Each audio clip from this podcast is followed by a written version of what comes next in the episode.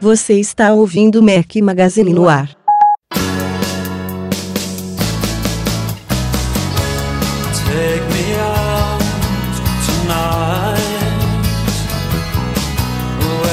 Fala galera do Mac Magazine, bem-vindos ao Mac Magazine no ar número 131. Hoje é o som de The Smiths, uma sugestão do Gabriel Soria. Valeu, Gabriel.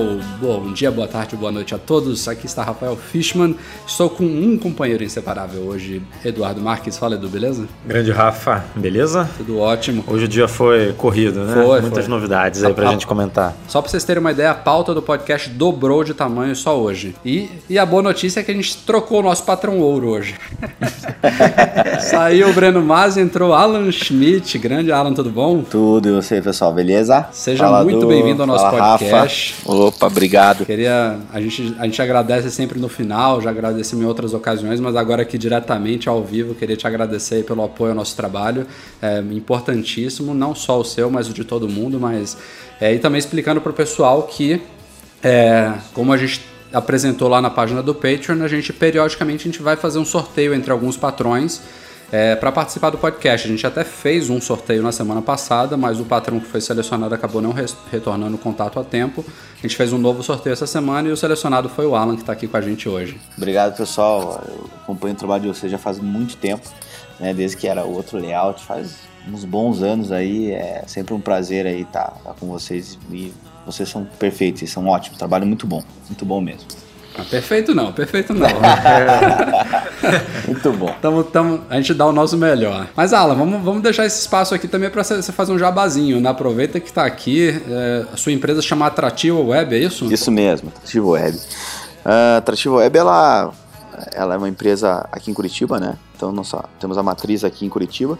Gente tem duas filiais, né? Uma filial em Florianópolis e uma filial em Porto Alegre, tá? A Atrativa, ela, ela começou na época da faculdade, né? Então, ela teve um... eh, Depois que eu estava assim na faculdade, eu resolvi abrir uma empresa com aquele sonho inovador, aquele sonho think different, né? Como a gente sabe muito bem o porquê, né? E aí a gente na época era, era eu e mais dois sócios, né? E a gente acabou desenvolvendo aplicativos na época para Nokia. Não sei se vocês lembram aquela parte dos aqueles app? É, a gente, é, a gente começou, começou Ah, sim, na verdade, era sites, era né? Tinha, site, tinha o é. A mesmo. gente, né? a gente começou, na verdade, lá com Palm. Era preto e branco, depois a gente foi passando para Palm colorido, aí depois a gente migrou para Symbian, que daí já tinha nos, nos aparelhos da Nokia, e aí a gente foi migrando aos pouquinhos, né?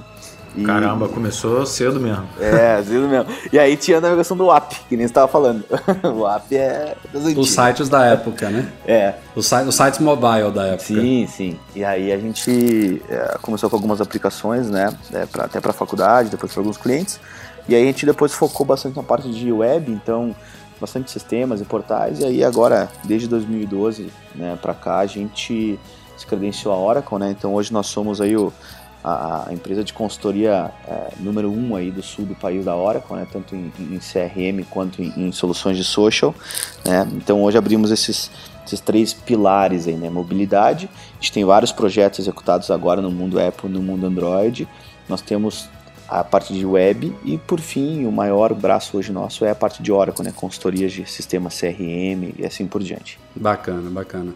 A atrativa é com dois T's, não é isso? Não, atrativa Não, não, normal, normal mesmo? Atrativa de... Atrativaweb.com.br. Isso, isso mesmo. Aí. Maravilha, maravilha. Você falou agora de, de Palm e eu lembrei do meu primeiro handheld, cara. Não era um Palm, era um iPac. Você chegou a conhecer ele da Compaq? Esse era show de bola.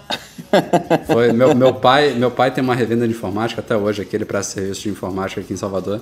E ele era parceiro Compaq na época, né? A Compaq foi absorvida pela HP, que depois Sim, virou HP. Lenovo, enfim. Sim. Muito tempo já, já mu- muita água já rolou, mas foi uma das primeiras a ter um desses handheld aí. Não sei se foi, acho que foi um, um pouco depois do Newton, já existia Palm, mas o iPad era bacaninha. Eu, eu, inclusive, vi um deles lá no Museu da História da Computação, em, em Mountain View, que a gente faz o passeio pelo MM Tour me deu uma boa nostalgia da época. Mas na, mas na época, é, esse, esse aí era show de bola, né? Eu lembro que a gente conseguia fazer tudo, né? E, e pô, era super inspirador, né? Hoje você pega um iPad aí e tá louco. Né? É, é uma diferença absurda. Eu vejo, por exemplo, o meu afilhado, que tem é, cinco aninhos, é, ele pega o iPad e é um negócio é absurdo a, a capacidade de uma criança hoje com o iPad na mão e a gente comparando os nossos das antigas, né?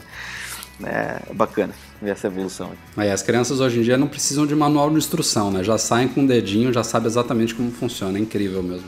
Muito bacana, muito bacana. Hum, parece que já sai da barriga preparado, cara. É, Minha filha eu, tá com é, nove meses e já fica na tela. Já fica brincando na tela, cara. É incrível. Não, a, a, coisa que eu mais me surpreendo, assim, na verdade, é aquela é o fato de da, da, de ele conseguir, tanto com o dedo, né, fazer a parte do touch dos botões, mas a parte de sensibilidade, né, do, da, da, do sensor de movimento, né, então você uhum. bota um joguinho de corrida, ele automaticamente ele já vai virar para direita, vai virar para esquerda e você não precisa falar nada, ele só automaticamente faz aquilo, né, é um negócio Exatamente. absurdo. Bom, vamos então para os temas dessa semana que a gente tem muito a falar sobre o mundo Apple, vamos nessa. Essa terça-feira, o dia que a gente está gravando o podcast, 19 de maio, foi bastante movimentada. A Apple escolheu o dia aí, algumas semanas da WWDC, para fazer alguns anúncios aí que ela não achou relevantes para a WWDC, ou seja, deve ter muita coisa programada para lá. E a gente começou o dia com dois lançamentos de hardware. O MacBook Pro de 15 polegadas com tela retina ele foi atualizado é, de acordo com o que a gente já tinha visto acontecer com o modelo de 13 polegadas em março. Foi até estranho só o de 13 ser atualizado na época, agora eles estão a par um do outro.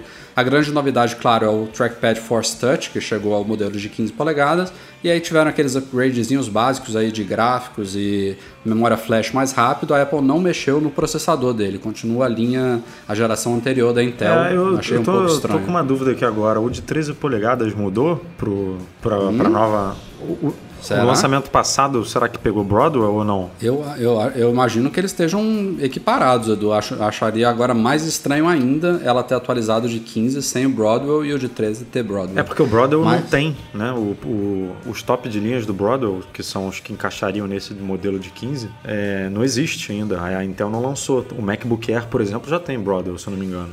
Bom, dá, dá uma olhada aí no, no price release enquanto eu falo do iMac para a gente situar e a gente já já esclarece isso. A segunda novidade do dia foi o iMac tela retina 5K.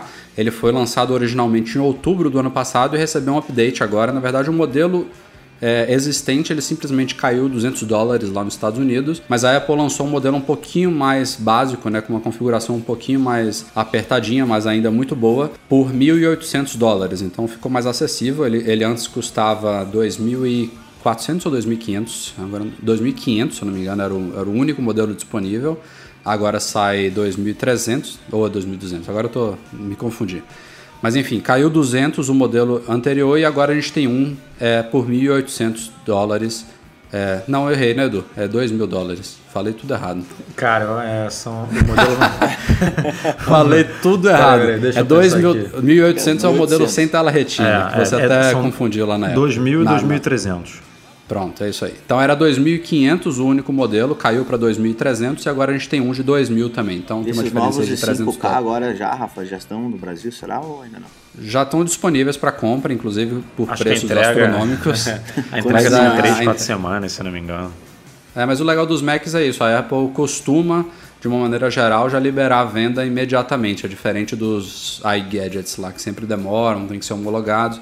Às vezes até os Macs precisam ser homologados. É o caso do MacBook de 12 polegadas, a gente vai falar ainda hoje aqui no podcast. Ele foi homologado, mas ele já estava à venda antes até. Achei até estranho isso. O prazo de entrega era longo, mas já estava à venda. Até meio você pensar ilegal, né? Se ele não está homologado ainda, como é que a Apple pode vender? Mas já estava. É, bacana. Mas deve vir aqueles valores absurdos, né? É, os valores já estão lá no site. A gente vai falar. É, os, os, valores dos novos, é, Edu, você tem aí para a gente compartilhar? A gente depois fala do reajuste separadamente. O valor mas... dos novos. Deixa Deixa eu abrir O aqui. MacBook Pro de 15 polegadas, eu lembro bem, o topo de linha tá por 18 mil reais. 18 ou 17? Não lembro. Acho que 17,999, né? É, tô abrindo aqui. MacBook Pro de 15 polegadas. O de entrada tá 14 mil e o de. O topo de linha tá 17 mil. 16,999. Ah, 16,999. Errei É, tudo ó. os números hoje, ótimo. Tô- Cara, é. Ó, tem, tem aqui, ó, do- ó, de 27 polegadas, no, o, o iMac de 5K tá 14.299 reais. E o de 27 polegadas, 3.5 GHz, que o outro é de 3.3 e de 3.5 tá 16.299 reais. É, meu amigo, é uma pedrada. Mas a gente vai falar de, de preço daqui a pouco, né? É, Mas so- em termos de updates, nada de surpreendente nas máquinas, né? O de 15, como eu falei, ele, ele foi estranho a Apple atualizar só o de 13 antes.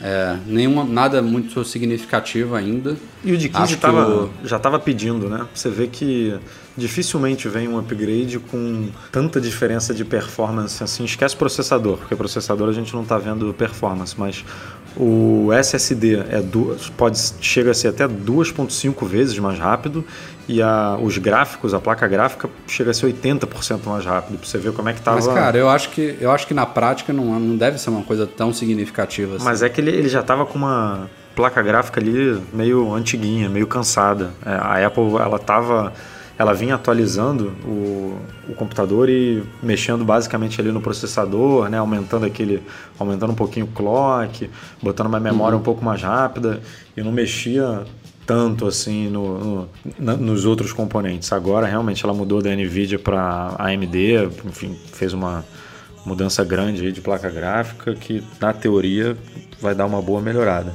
Mas o, o processador ela nem comenta aqui, eu tô com press release aberto, ela praticamente passa por cima do processador, enquanto que no release do modelo de 13 polegadas e do MacBook Air, ela bate na tecla da quinta geração da, dos processadores Intel Core. Eu não sei se a quinta geração é, é o Broadwell ou se é ainda o antiga. Eu acho que é o Broadwell. Então, eu, eu tenho essa impressão, cara, que o Broadway, a, a, a Broadwell, a, a Intel lançou os processadores de baixo consumo, aqueles processadores um pouco mais leves, já tem um tempo. E aí a Apple aproveitou já para atualizar o MacBook Air e o MacBook Pro de 13, que a gente sempre falou aqui é mais ou menos compatível ali com o MacBook Air, né? Porque ele não tem uma placa gráfica dedicada e tal, então ele, ele roda ali mais ou menos no mesmo patamar do MacBook Air. A grande diferença mesmo é o MacBook Pro de 15, que principalmente o topo de linha, que já tem um poder de processamento maior, já tem uma placa gráfica dedicada.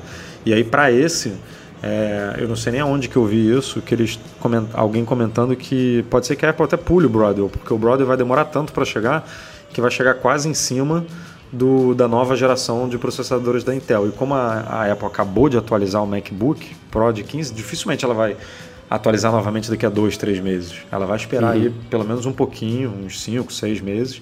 E aí daqui a 5, 6 meses, o- na teoria, o- os novos chips da Intel já estão aí. É, essa é a realidade, assim, provavelmente a gente vai passar por cima desse Broadwell aí no- nos modelos mais parrudos. É, hoje em dia tá ficando atualização de, de MacBook Pro duas vezes por ano. Será ou ele tá uma vez só? De hardware? Acho que varia, né? Eu acho que as atualizações de Mac elas não são tão é, cronológicas assim como a de iPhone, de iPad. A Apple tava, teve até um leitor que perguntou hoje no Twitter pra gente qual que era o nosso palpite sobre a próxima atualização do Mac Mini, por exemplo. Eu falei, cara, não tem como saber, é muito instável. Ele falou, não, mas dá um chute. Aí eu falei, cara, a penúltima atualização do Mac Mini foi em outubro de 2012. É. A, a última foi em dois, outubro de 2014. Então, se você quer um chute, eu falo outubro de 2016. É porque é o único chute que eu posso te dar. os computadores, eles dependem, a Apple depende muito de parceira, Da Intel, né? né? Da Intel, da AMD, da Nvidia, da enfim, do, um iPad da vida, é ela mesmo que faz o processador dela, né? Então, já é Não, é mais à toa, não é à toa que tem rumores aí de, Ah. de que ela tá, tá lutando para conseguir colocar um processador próprio nos Macs. né? Exatamente. Daqui a pouco tá E aí- chegando num nível de, de potência aí que já permite, né? Ao Pô, menos Mac nesse Mac, ao menos nesse MacBook aí que ela lançou, esse novo É, de no 12 MacBook, no- ó, até no Mac Mini mesmo. Não precisa ser nas, nas máquinas top, a gente não vai ver isso no MacBook Pro tão cedo, no Mac Pro tão cedo, mas na de entrada eu acho que logo logo dá pra, dá pra colocar, viu? Até já como teste, né? Da, no- da nova geração, da nova arquitetura. Vamos ver. Mas enfim, nada de novo mecanismo borboleta nos Nada, teclados. Nada. Foi só o trackpad mesmo, que obviamente... Nada de USB tipo C, ah, é, nenhum exato. dos dois. Foi meramente... É, eu, eu, ia falar é, aquelas atualizações... As últimas foram piores, né? Essa ainda foi um pouquinho melhor. É, tiveram umas aí no passado que mudaram aí só um, um pentelinho no Nem... clock e mais nada, né? Nem merecia comunicado para a imprensa. Exatamente. É, realmente esse do tipo, essa porta do tipo C, é, é na minha visão, é um dos maiores é, mistérios aí se ela vai continuar ou não, né? O padrão da que ela sempre ela altera um produto, depois ela altera todos, né? É o, é o padrão, tanto de cor quanto de entrada na época do iPhone, como mudou para Lightning, enfim. Mas esse do tipo C eu, eu tô para ver, né? Eu agora vou, acho que eu vou conseguir trazer um, esse novo MacBook eu vou, vou ver no dia a dia aí como que é a, vai ser a utilização, porque eu tô realmente tô muito ansioso assim no dia a dia de estar tá usando, porque eu é. começo a olhar assim pro, hoje o que, que eu uso de, de, de conectores aqui, né? Vai, vai ser meio difícil. Tá preparado, né, para comprar alguns adaptadores aí. é, eu tô eu tô acabando, tô vendo num projeto no Kickstarter aqui que eles fizeram um, um, um, conector aqui muito bacana, assim, que ele conecta duas USBs, mais um, um SD e, e, um monte de coisa, assim. Acho é, a gente falou lá no site, né, o Hub Plus. Esse aí é ótimo. É, é, devolve as portas que, que a Apple tirou, né? Então. O, o problema, Alan, do, do, USB tipo C é. é. que a Apple botou uma só, na verdade. Não é o problema da porta. A porta é um USB, né? Ela vai ser adotada, já está sendo adotada pela indústria como um todo, então é questão de tempo até a transição ser feita, os conectores serem adaptados, enfim.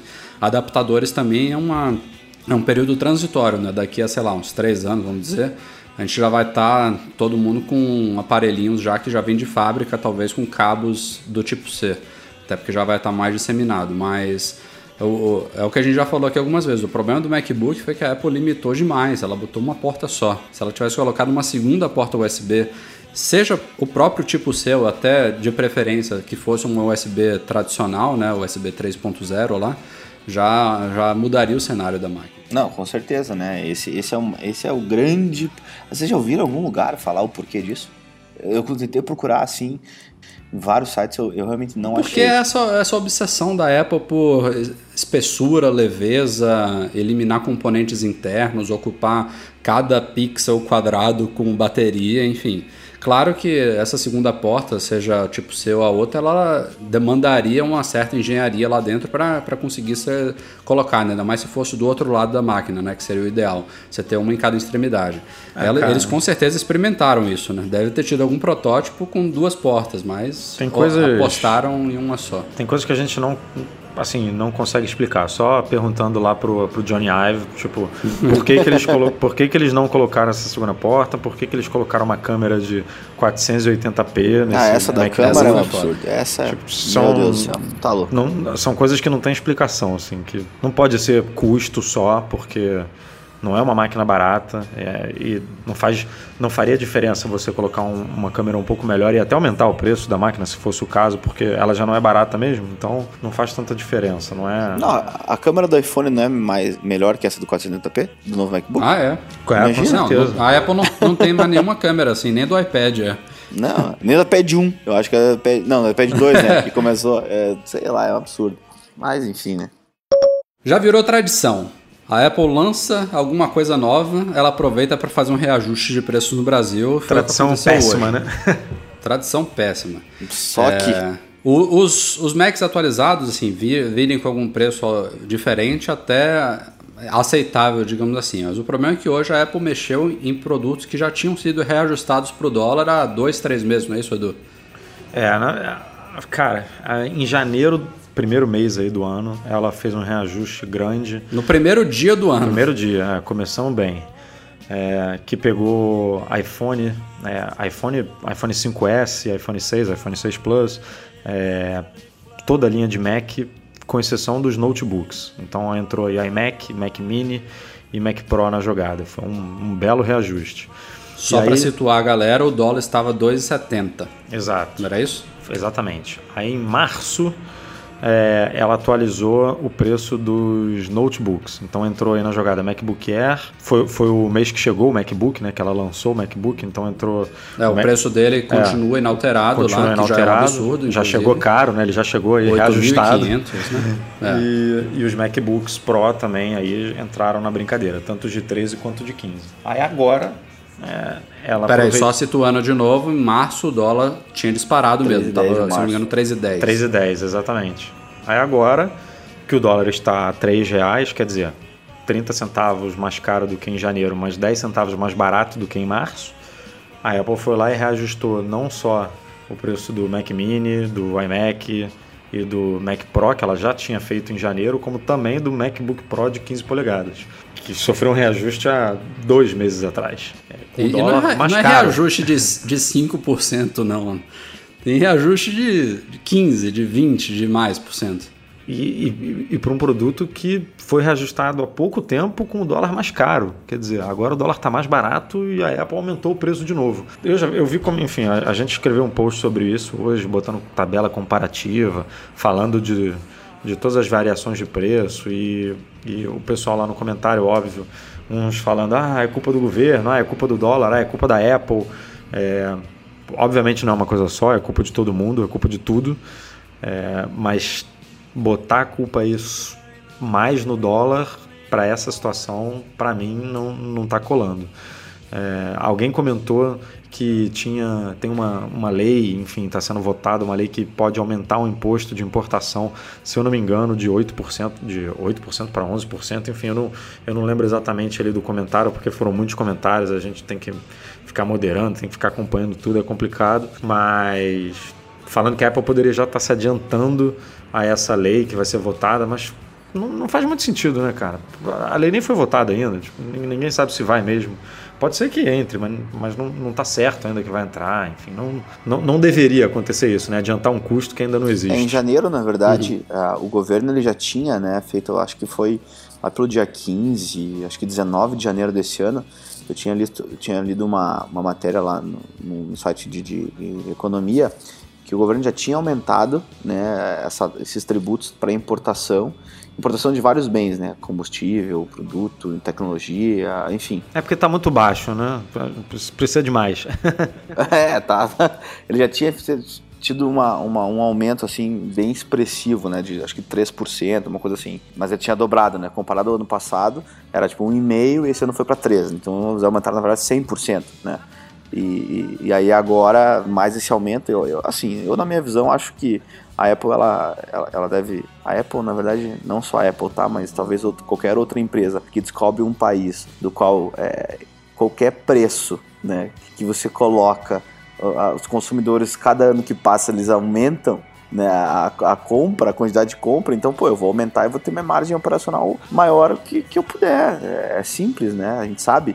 Tipo, você aumenta, a gente, a gente, porra, a gente vê os, os balanços, né? Cada ano que passa no Brasil, você vende mais iPhone, você normalmente né, vende mais iPhone, normalmente você vende mais MacBook. Então por que, que eu vou deixar de ganhar dinheiro onde eu sei que eu já ganho dinheiro? Então eu vou aumentar, vou aproveitar um, uma desculpa que as pessoas podem, que a gente sabe, ah, do, do dólar, uma, uma, lá, desculpa do imposto, e eu vou aproveitar, vou botar mais um markup de 12, 15, 20%, e o pessoal vai comprar.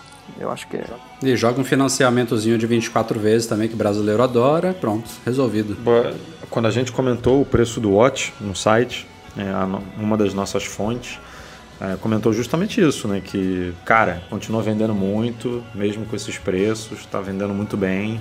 É, não é à toa que a Apple está planejando abrir mais lojas, porque a coisa tá boa aqui no Brasil. Então, tem MacBook, Mac Pro aí de 28 mil e, e pelo ah, visto tá isso, tá vendendo. Isso realmente então... eu, eu não consigo acreditar ou conceber que alguém compra esse, esse negócio de 18, 20, é um negócio assim, ó, fora da realidade. Para um computador é, é totalmente fora da realidade, né? Quando a gente vai lá para fora e vê mil, dois, três mil dólares, um, mega computador, assim, que, que pô, 80% do... O Mac Pro, especificamente, é uma coisa, assim, inexplicável.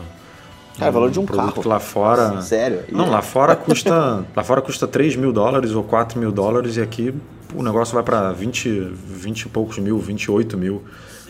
Essa, essa conta é, é muito louca. Não, e aquilo que, vocês, aquilo que a gente falou, que vocês É falaram, no, acho que foi no último ou no penúltimo podcast, eu não lembro agora, que é o. é, Não sei se foi o Edu, se foi o Rafa, não lembro, que falou da questão daquele Apple Watch Edition, né? Todo de ouro lá, sei lá, que poderia vir aqui um absurdo, né? Que acho que lá é 10, é 14 mil dólares, eu acho que é, né? O top de linha, não lembro. Tem de 10 e de 17 mil. É 17 mil dólares, isso aí, 17 mil dólares, vocês chutaram 80, 90 mil reais. É, eu acho que é possível. Realmente, vendo um MacBook comprando um relógio, é, acho que 80 mil paga uma casa para comprar um relógio. É, a, a tabela essa que a gente divulgou algumas semanas no site é 98 mil reais, o de, de 17 mil dólares. Esse tá até de acordo. O que não tá, não tá me batendo muito bem, apesar da gente ter divulgado essa tabela lá, é o modelo de entrada do Watch Sport lá, que sai 349 dólares. A gente ouviu 1.799, não é, Edu? 1799, agora eu não tô lembrando se foi 1799 ou 1800. Eu acho que foi isso. Enfim, tava abaixo de 2000. Mas enfim, eu, eu acho que se for aquilo ali, é um preço, é aquele preço com 10% à vista. Porque não tá batendo com o resto dos preços todos. Agora o, o, o resto da tabela até acho que pode, pode ser bem mais ou menos aquilo ali que a gente recebeu. em- já tem algumas semanas aí que a gente colocou lá no site. Mas enfim, com esses reajustes inesperados a gente não sabe mais de nada. É, né? cara, eu tô. Eu até comentei com o Rafa hoje, eu tô. Parece que a gente tá vivendo naquela época de inflação diária maluca, que você acordava com dinheiro valendo uma coisa e dormia com dinheiro valendo outra. Porque a Apple, cara, você dorme, você entra na Apple Online Store, a- os preços dobraram, triplicaram, tá, tá bem complicado. O, o dock, né, que a gente comentou hoje também, que, o, que a Apple lançou, um, um produtinho de 39 dólares lá 200 fora, reais, chega por né? 240 É, reais. Não, mas é. Tá, tá difícil ser Não, na consumidor verdade, Apple no quanto Brasil. mais né? caro. Assim, eu, eu não sei, tá? Mas é uma visão assim, que eu tenho. Quanto mais caro ficar os produtos aqui, é, eu acho que. Tudo bem, depende do- da linha de produto, você até pode ter um aumento anualmente né, do consumo. Mas dependendo de outro, você talvez esse dock ou um Apple TV, sei lá, coisas menores. é, que são mais fáceis de você trazer se você viajar para fora do país ou alguém trazer para você, eu acho que vai acabar diminuindo, assim, sei lá, eu, eu não vejo muito é, uma venda muito expressiva, sabe? Nesses produtos que são fáceis de você trazer numa mala, assim, tipo, você não pagar o imposto e tudo mais, sabe? Porque é realmente, imagina, 200 e poucos reais esse, esse dock que você falou agora, cinco vezes mais E é caro. louco, assim, o, te- teve produto, como o Rafa comentou aí, o, o iMac Retina de 27 polegadas ca- caindo 300 dólares e aqui passando de 15 mil para 16 e 300, tipo... O produto ficando mais barato lá fora e aqui aumentando. Ou aumenta ou, deixa, ou fica Cara, igual, né? sei lá, não, não- não dá para entender não. E mais uma novidade de hardware que surgiu hoje, terça-feira, é o dock Lightning para iPhones. A Apple renovou, já estava precisando mesmo. Existia o dockzinho antes, né, com o conector Lightning, mas ela criou um novo agora, que é compatível com todos os iPhones. Desde o iPhone 5, foi o 5, né, que, Sim, que sim. veio com o primeiro Lightning. Então 5, 5S, 5C, 6, 6 Plus, todos eles são compatíveis com esse novo dock. O dock iPod Touch. iPod Touch também, de quinta geração. É um dockzinho simples, mudou um pouquinho, ele não tem mais aquela entradinha, aquela, aquela, aquela comidinha nele, né, onde você encaixava o iPhone certinho, né, a porta é para fora, então por isso que ele aceita todos os iPhones. Só não vai aceitar o iPad mesmo, porque vai ficar pesado demais ali para o conector segurar. Mas os iPhones até o 6 Plus ele funciona muito bem. Lá atrás você encaixa o, o Lightning, você, você pode ligar tanto na tomada quanto no computador e tem também uma, saí- uma saída ou entrada de Acho é áudio. entrada, acho que é uma entrada. confundi. Line-in, né? Uma- É entrada de áudio. Ah, entrada, entrada. Então, bacaninha. E Agora é- o preço é, também e- não... E eu achei bacana que ele aceita case da Apple, né? Ah, é, exatamente. Por ele não, também não ter essa, esse formato do aparelho, também aceita case. É, não, não são todas as cases, porque se a case tiver um- uma proteção na parte inferior, é que na- no caso da case da Apple, é, o, o telefone fica aberto, né? Ali na, onde tem o conector Lightning, o, o- o fone de ouvido e os alto-falantes. Tem umas cases que com certeza vão encaixar também numa boa nesse, nesse dock, mas tem outras que, que protegem a parte inferior toda que de- não deve encaixar, deve ficar meio capenga ali a coisa. Mas enfim, foi, foi uma solução bem bacana, né? Uma solução universal, digamos assim, que agora deve As fabricantes permanecer têm para feito todos muito os... isso, né? como tem várias, vários, vários aparelhos, eles tendem a procurar um design que seja universal. Eu, eu sempre, eu sempre achei, eu sempre achei legal, assim, sabe, esses docks e tal, para deixar o iPhone, ficar vendo as notificações. Mas assim, na prática eu, eu nunca usei, assim, eu nunca acabei comprando um, sei lá, vocês já compraram, já usaram? Ah, eu assim? gosto, eu gosto. É, eu também, eu tive pro meu 5 e para algum da geração 4, 4S, enfim, não lembro exatamente qual, mas eu já tive dois docks. Mas eu não gostava disso, de ficar, ah, vou, troquei de aparelho, tenho que comprar um dock novo compatível com esse aparelho. É, enfim, eu já, eu já tinha até desistido da ideia de toda hora ter que fazer isso. Mas aí agora com esse universal, É, pode na ser que as teoria, coisas mudem. ele, vai, ele ainda vai continuar funcionando por alguns anos, né? Digamos assim. Sim, sim. É, esses docks que é assim bom, de mesa eu, parece nunca, que sim. nunca cheguei a usar, sabe? Eu até, falei, pô, vou usar um dia, mas na prática, zero. Mas um que eu uso bastante, assim, que é um, é um dock, por assim dizer, né? Mas não de mesa. Eu não sei se você já viu aquele que você coloca na, na saída do ar-condicionado no carro, sabe? Ah, sim, o airframe. Ah, sim, não é sim, um dock, o- né? Mas o é um, airframe, é. assim, aquilo Um ali... suportezinho, Um né? suporte. Pô, aquilo ali é show de bola. Sim, É, sem é. dúvida. Esse produto é, é matador mesmo. Os caras mandaram muito bem. Você vai O dock, o dock Ah. tá saindo por quanto lá fora e aqui no Brasil, Edu? 39 dólares lá fora e aqui acho que é 239 ou 249, deixa eu ver certinho. É do 200 e muito. Duze- Ó, 249 parceláveis em 24 vezes ou 224 à vista. Olha só. Ó, olha só que Nossa. maravilha. Só rindo, só rindo. Agora tá tranquilo agora. É a, a mágica da multiplicação. Cara, eu já tive um iPod que veio com um dock desse na caixa, vocês acreditam? Nossa, sério? Mas, mas peraí, ele veio. Não, Não, cara, não é eu lembro desse iPod. Mas ele não vinha com o dock, ele vinha com o adaptador, não era não? Não, ele vinha com um dock e ele vinha com uma case também de veludo, cara. Que isso. Nossa, tá Era- louco. é o- Porque eu lembro, É. eu lembro que eu tinha um iPod Nano, é, iPad Mini ou iPod Nano, não lembro. Que ele vinha com. A, a Apple ela fazia um dock só, e aí dependendo do iPod que você comprava, vinha com um adaptadorzinho para deixar o dock no formato Uhum, do, do seu iPod. E aí eu lembro que vários vinham com isso. Aí depois Não, ela meu veio. O meu era um, era um iPod foto de 40 GB. Era, foi, acho que foi o primeiro iPod com uma telinha, telinha colorida. Nossa, mas isso aí Nostalgia pura. Mas não, era, mas não era aquele. É o, é o pequenininho ou aquele grandão? Não, o iPod é branco mesmo. O, É, que o- virou aquele o Classic Clickwell, né? depois, né? Com Click Wheel. É. Bons tempos, bons tempos. Uma caixa enorme, que a Apple diminuiu muito as caixas também, né? Mas vinha com isso tudo dentro, cara. Era... Não, não sei como é que era a margem dela na época, mas eu não acho que era tão folgado quanto hoje, não. Aí Ah, hoje você compra um, um MacBook sem adaptador, uma É. Apple TV sem cabo HDMI. É, outro erro enorme desse MacBook de 12. A Apple não incluir pelo menos um adaptadorzinho ali dentro para USB convencional. Na primeira máquina, introduzir uma interface nova, putz grila, viu? É sacanagem isso. A Apple TV também me irrita, não viu com cabo HDMI. É, é- Ah, não, é a o Apple oposto- TV eu fico louco da vida, cara. Isso eu é, também. é o oposto do Just Works que, ele- que- que eles falam lá, que você vai tirar da caixa e vai plugar o negócio e vai funcionar. Quer dizer, a pessoa desinformada chega em casa, doida para usar o produto, vai plugar na televisão, não tem cabo HDMI, pronto, não consegue ter experiência com o produto. Ah, mas sempre, todos os produtos, pelo menos das antigas, assim, que a gente comprava de Apple, né? É, sempre tinha esse conceito, né? Você compra ele, sai usando, não precisa de nada, né? Sempre foi assim. Exatamente. Mas agora, nos últimos, ah, sei lá, hum, corrija se eu estiver errado, acho que nos últimos cinco anos ou quatro anos, que é isso aí, né? Ah, eu compro, aí eu preciso de um, de um cabo HDMI, ah, eu compro, preciso de não sei o quê, ah, preciso de não sei o quê.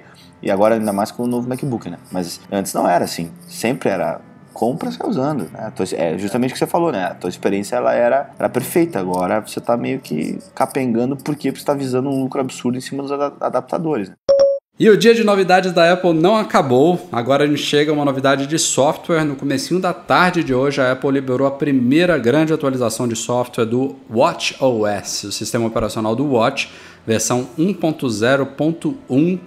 Como grande novidade para brasileiro, já está lá o idioma português, finalmente, é, junto de alguns outros, né? Holandês, turco, enfim, não me lembro de todos. Mas, cara, a gente, entrou, a gente entrou numa leva boa aí, cara. Tem- É, mas foi, para mim foi estranho ele não vir de primeira, né? Eu achei muito estranho, mas É. que bom, que bom que rapidinho os caras resolveram. É, se as nossas fontes estiverem certas, o Watch chega aqui até o final de julho, ou seja, já tá é, iniciando a preparativa de terreno. A gente vai falar também sobre homologação do carregador ainda nesse podcast, mas é, foi, foi bacana. É, assustou um pouquinho ele não vir no começo, até porque a gente achou que a Siri está em português já no iOS 8.3 3 ou 4? Agora me confundi. 3, Foi 3, né? É, Foi. que é logo ali, ali já, já era o indicativo que o Watch já ia sair de fábrica com o suporte ao português e não veio. Então ficou a dúvida, mas que bom que veio logo.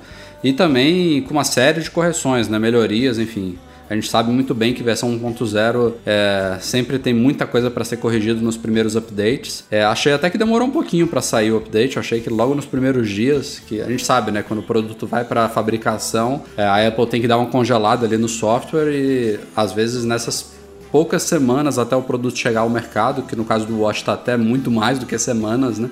A gente sabe que até agora os estoques estão super apertados, mas demorou um pouquinho e está aí. É, as primeiras impressões são boas, ninguém não, não vi ninguém tendo problemas com a atualização. Foi super simples e. Uma atualização que, né, assim, do ponto de vista técnico, não é tão simples, né? Não é, não é. Porque você baixa o negócio no iPhone, transfere por Bluetooth para o Watch, faz a instalação meio que remotamente ali do negócio. É, é, não, é, não é simplesmente como a gente faz no iPhone, que ele baixa por ali mesmo e aplica.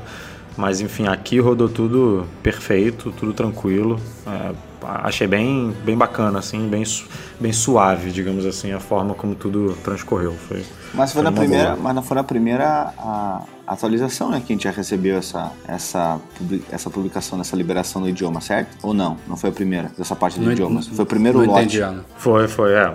Ele veio de fábrica com alguns poucos, né? Ele ah, sim, é verdade. É. Veio com espanhol, veio com inglês, é, japonês.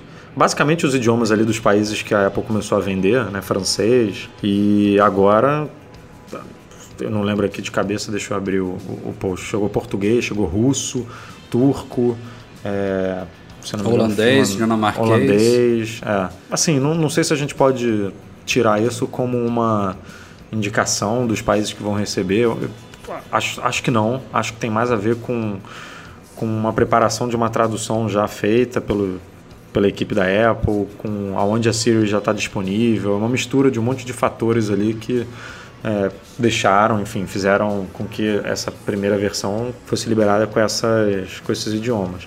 Mas eu achei legal que a Apple detalhou bem ali no changelog, né, na, na lista de mudanças. Normalmente ela bota assim, correções de erro e melhorias gerais e tal.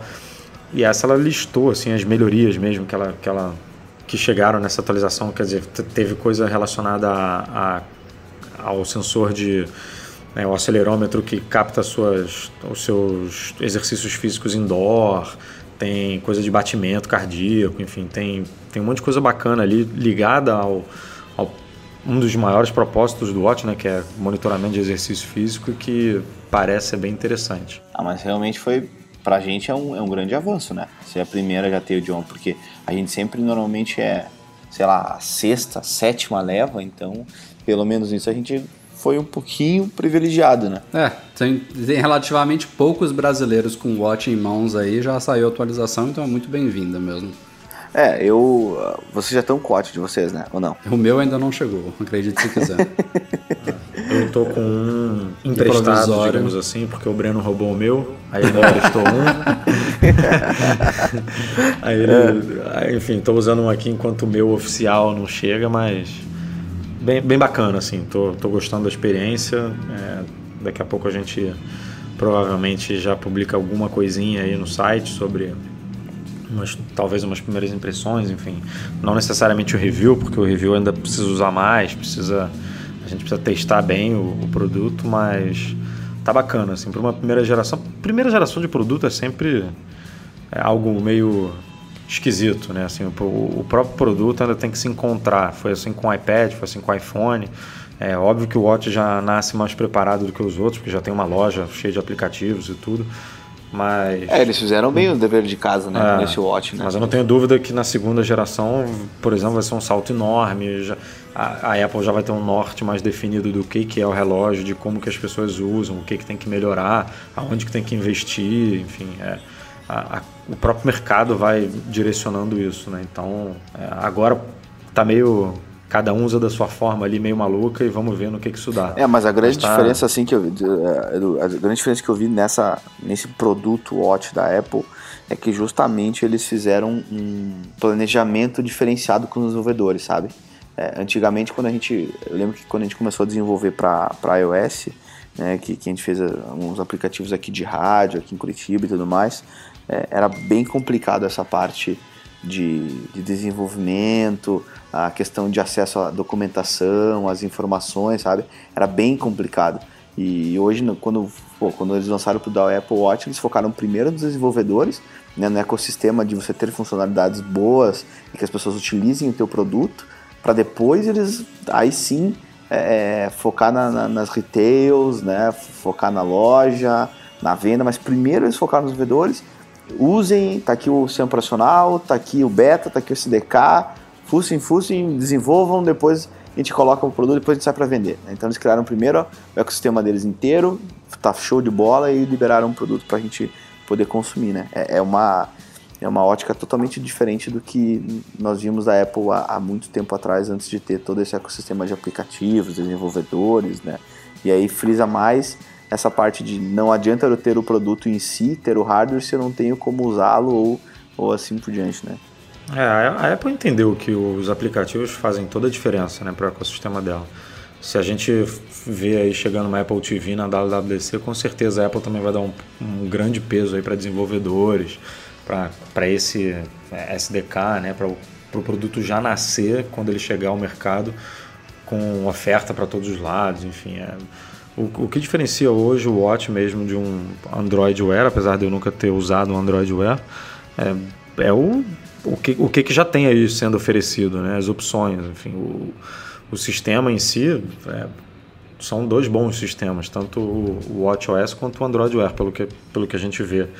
Mas, a... Mas quantos, quantos aplicativos tem, tem no Apple Watch, já sabe, já, Edu? Ou não? Cara, tem, tem mais de 2 mil aplicativos, se eu não me engano. Aqui no meu... 2 mil? É.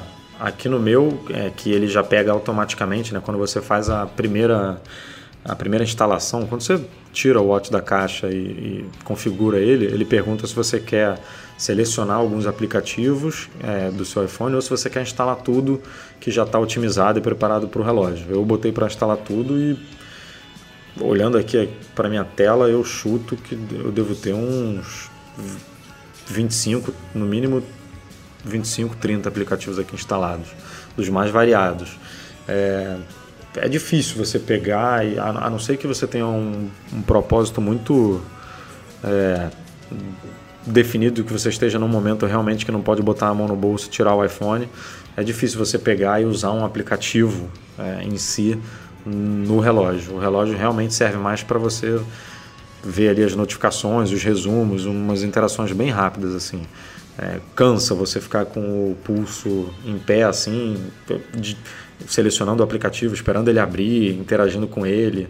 É, é, é realmente mais fácil você, se você tiver tempo para isso, botar a mão no bolso e, e tirar o telefone para interagir. Então, é, esse, essa, essa interação com os aplicativos ainda precisa ser muito bem pensada, mas a loja já está abarrotada de aplicativos. Ah, Tem... mas eu acho que as interações com, a, com, os aplicativos que eles vão, não sei, né? Mas pelo menos eu acho que você, que nem você falou, né? Você tirar toda hora, você tem um visor extremamente pequeno e tal.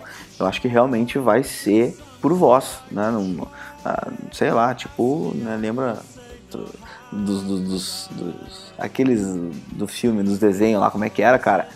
Não era Power Rangers? Era que era Power Rangers. Flashmans. Eu lembro que era o Flashmans. Cara, é, é justamente.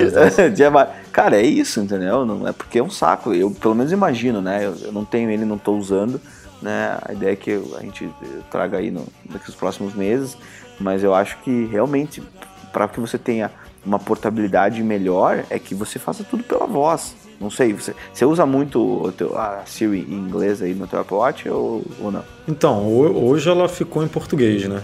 Hoje eu estou fazendo alguns testes aqui. Quando ela tá, tá funcionando bem? Na verdade, eu, eu não estava usando antes porque no meu iPhone a Siri estava configurada em português. Então, como ela estava configurada em português no iPhone e o Apple Watch não tinha o sistema em português, só tinha inglês, ela ficava meio que ela, ela ficava desativada no relógio, basicamente isso. Agora não, agora como as duas né, conversam em português, é, tudo funciona. E pelos testes que eu fiz aqui hoje, cara, funciona numa boa. Criei lembrete, é, mandei mensagem, tudo por voz, tudo muito bem, tudo muito tranquilo. Agora, eu estou em casa, num ambiente relativamente. Que não tem muito é, barulho. É, né? tem barulho tem... pra caceta, mas não é um barulho que só interfere o podcast, não interfere na, na no entendimento aqui da Siri. Então, uhum. é, é num ambiente controlado, né? Eu não fiz isso ainda na rua. Esse barulho é. aí de buzina é na tua casa aí ou não? É, exatamente. Aqui mesmo. Aqui Cara, tá mesmo. Tá tipo na rua. É, eu tô gravando aqui da sala, olhando o trânsito aqui. E tá trânsito mesmo. Tem ônibus, tem tudo aqui, freada de ônibus, é brabo. Mas enfim, é, a gente vai falar muito aí sobre o Watch depois, mas ah, sim, sim. É, tá bem legal. Uma coisa que eu gostei muito, só para finalizar, é a, a coroa digital para mim é, é, muito bacana, assim, por conta da tela pequena. Acaba que qualquer conteúdo que, que é um pouquinho maior, uma mensagem, um e-mail que você recebe, que você queira só ver ali o conteúdo, enfim, é, é meio chato você ficar rolando com um gesto. E a coroa digital, para mim, realmente fez todo sentido. É, Aqui. Mandaram muito bem nisso e, e, e, é uma, uma interação totalmente assim essencial para o relógio para você fazer essa, essa coisa de, de rolar texto grande, de é, passear pela lista de notificações quando já tem muita coisa acumulada, é, de dar o zoom. É, mandaram muito bem mesmo. Foi um para mim. Eu, eu penso nesse nessa nessa coroa, né? É exatamente como o botão do iPhone é para o iPhone, sabe? Tipo, é a mesma similaridade, né? Porque a gente tenta sempre jogar tudo para touch, touch, touchscreen, mas pô, você tem que ter algum, algo físico, né? E pô, o iPhone ele é, ele é bom e todo mundo usa, indiferente da idade, porque pô, tem um botão físico que deu qualquer problema, aperta o botão, sabe? Tipo, é, é meio que é, qualquer pessoa, né? Aperta o botão, você vai para home, ou volta, ou vai para transmissão, sei lá.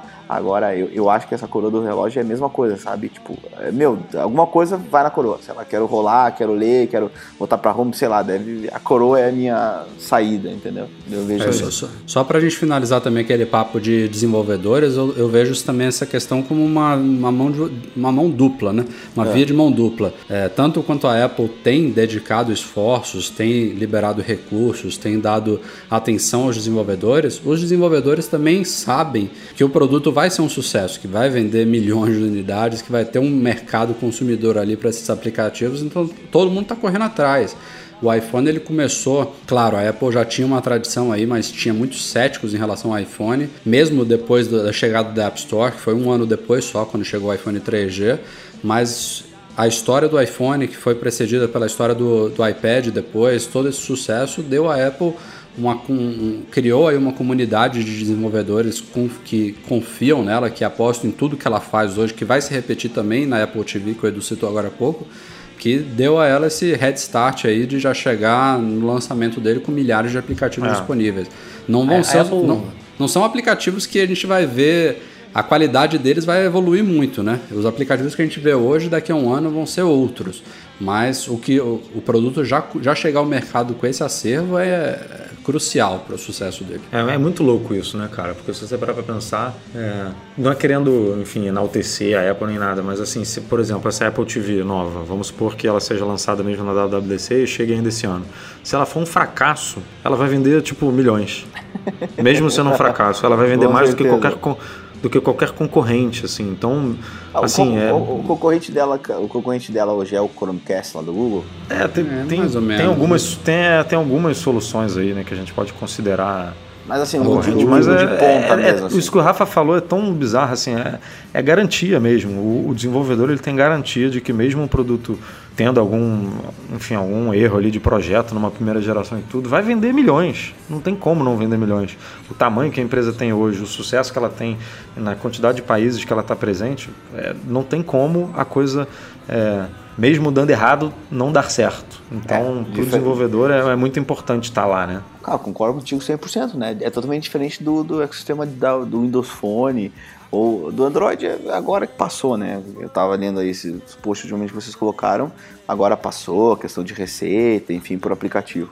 Mas, é, mas o curioso do Android é isso, assim, você não vê o, o, esse nível de confiança é, em produtos do, do, da família Android, por exemplo, veio o Android Wear, você não viu a comunidade de desenvolvedores abraçando tanto o relógio quanto a comunidade da Apple abraçou. Você não, não, eu duvido que tenha tantos aplicativos disponíveis para Android Wear do que tem para o Apple Watch. Então, ah, eu acho que com é, certeza é, no lançamento, é, né? A gente já é, tem é mais muito louco isso. E, e, é um ecossistema extremamente forte, né? Extremamente, sim, sim. extremamente forte. Mas mesmo assim, não tem. O Windows Phone então é uma desgraça, né? Tipo, não tem quase nada, né? é um negócio absurdo. Por exemplo, quantas pessoas que vocês conhecem que tem Windows Phone? Sei lá. Eu, eu conheço uma pessoa que trabalha comigo aqui. Só. Só tem um cara que tem Windows Phone que eu conheço. É um negócio, tipo, absurdo. É, no, nosso, assim. no nosso meio, na, no nosso convívio, é realmente difícil. iPhone é, é uma massa, massa absurda, e depois Android, ou vice-versa, depende do público. E uma novidade que ainda não chegou no WatchOS 8 1.0.1 que saiu hoje. A gente não sabe se vai chegar também em breve, se vai ficar para a segunda geração do hardware, enfim. Mas é um recurso que se comentou bastante aí, que é o suposto buscar meu watch, né? Que é, a gente já sabe como é que funciona no iPhone, no iPad, até no Mac já existe isso, que é aquele recurso de você poder dar um dispositivo como roubado ou perdido e se ele estiver conectado à internet, você até poder enviar uma mensagem para ele, travar ele ou até formatar ele remotamente, né, apagar todos os dados. No caso do Watch, nada disso existe ainda.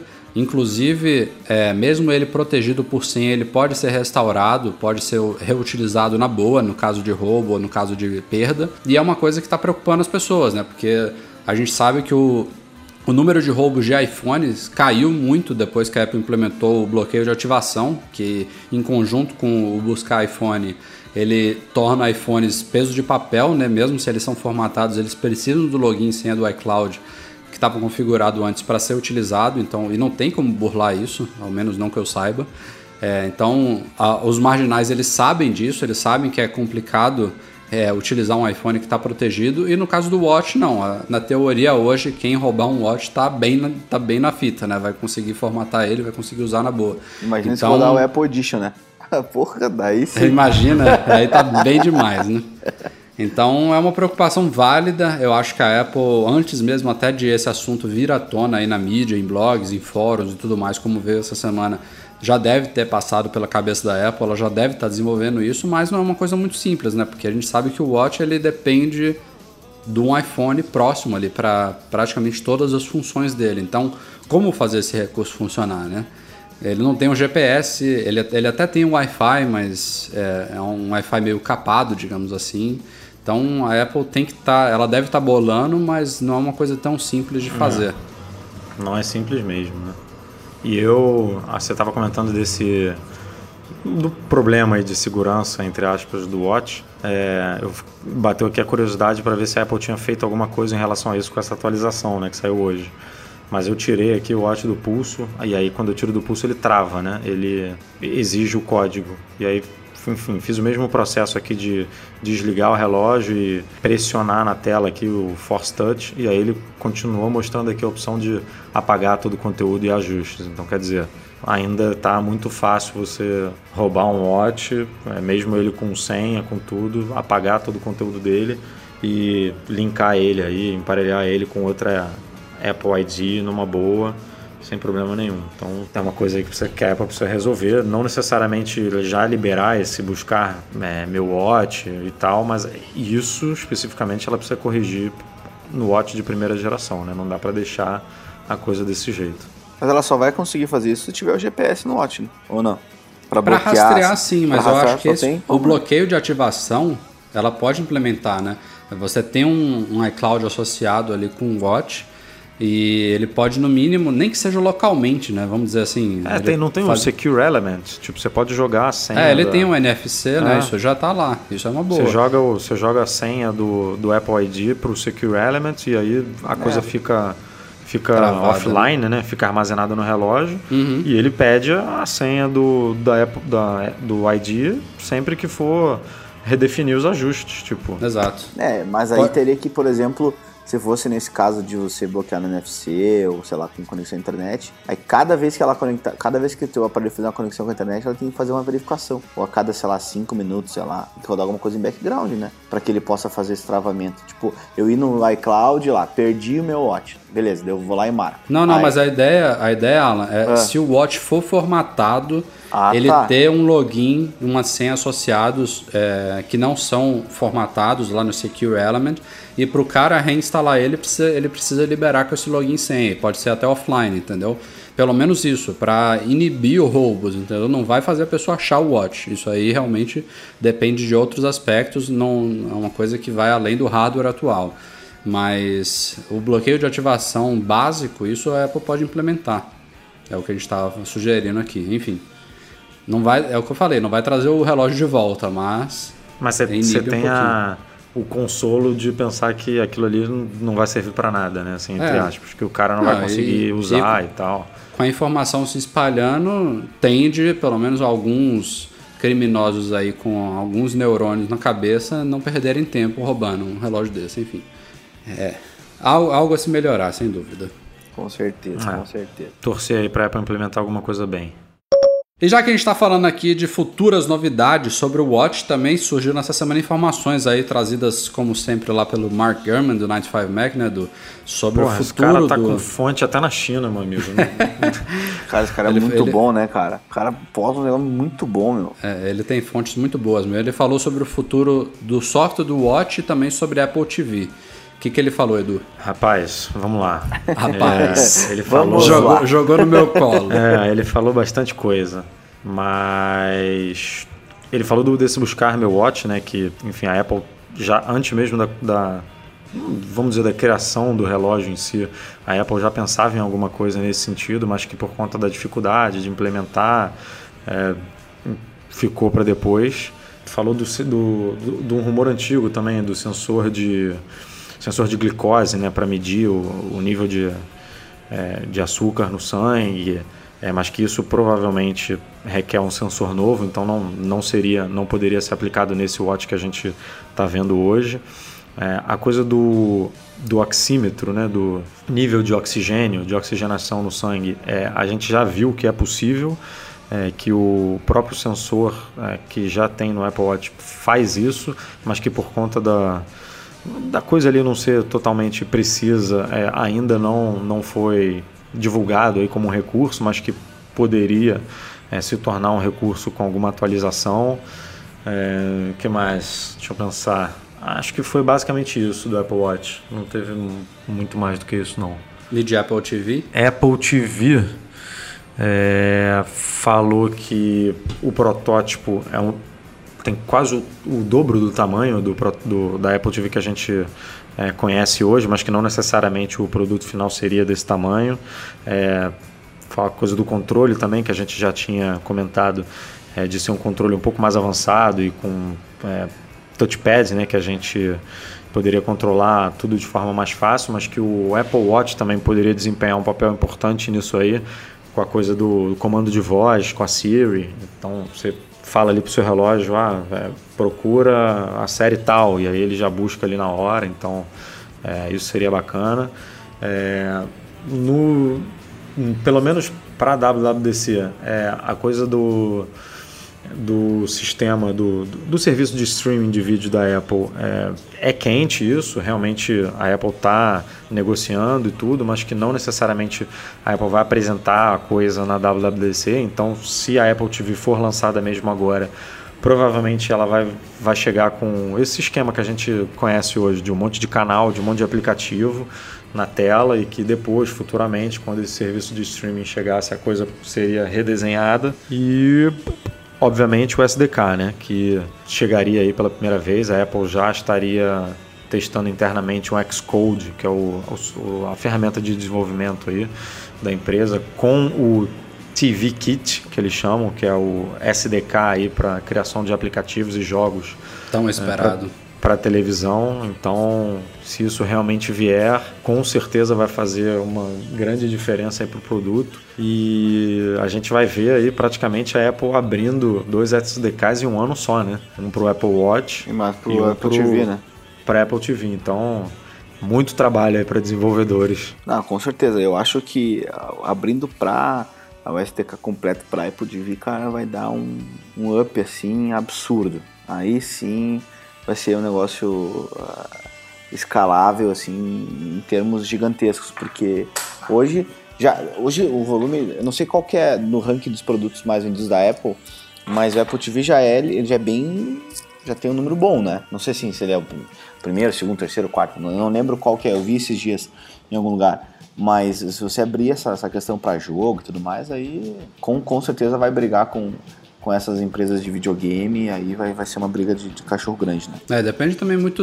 Eu, eu, eu vejo esse novo sistema com SDK chegando também para a geração atual, mesmo que é, não de uma forma completa, digamos assim, porque se fala que se a Apple for mesmo apostar muito em jogos, em aplicativos pesados e tudo mais, é, o hardware também tem que acompanhar, né? E nada impede dela fazer isso. Até teria um pouquinho a ver com essa questão do protótipo ser maior.